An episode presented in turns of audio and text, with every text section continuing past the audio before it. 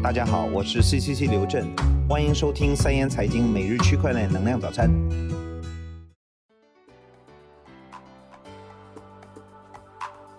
各位听众，早上好，今天是六月二十号，星期三，农历五月初七。以下是今日行情，截止到北京时间今天上午六点整，币市行情有涨有跌。币安交易所行情如下：比特币报六千七百二十九点七零美元，涨幅百分之零点一五。以太坊报五百三十六点四二美元，涨幅百分之三点五二；瑞波币报零点五五美元，涨幅百分之一点三五；比特币现金报八百九十六点一六美元，涨幅百分之一点二零；EOS 报十点七四美元，跌幅百分之零点二一；莱特币报九十八点一九美元，跌幅百分之零点一七。以下是今日快讯，首先是时事方面消息。六月十九日消息，OKEX 宣布启动数字货币交易所开放共赢计划，将把 OKEX 积累的撮合系统、柜台系统、冷钱包系统、热钱包系统、资金清算系统、全球多语言的客服能力、全球客户身份识别和反洗钱系统等开放给 OK 伙伴。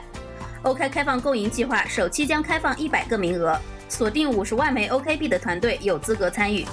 开放交易所将支持多种费率模式。首批一百家将采用平台币的运作模式，细则如下：OK 开放共赢计划将支持每家交易所运营方发行平台币，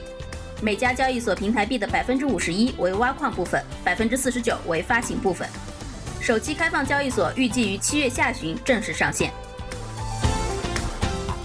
ADD 将于六月二十二日起，按照 EOS 创始快照以二比一比例对所有在 EOS 创始快照地址中拥有一百枚 EOS 及以上的映射 EOS 地址，率先空投 EOS 体系代币 ADD。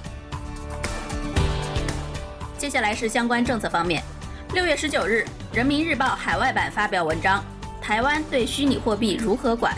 文章称，台湾目前 ICO 募资火热，台部门倾向将其纳入监管。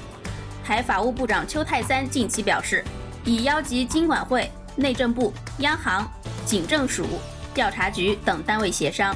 为强化洗钱防治工作，研议将比特币等虚拟货币纳入管理，预计在今年十一月 APG 召开前完成相关工作。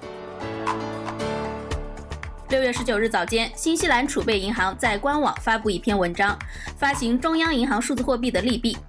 这篇文章探讨了加密货币的本质，将与现金一起使用，需要有一个固定兑换现金的汇率，不带利息，并且资产负债表不能为负。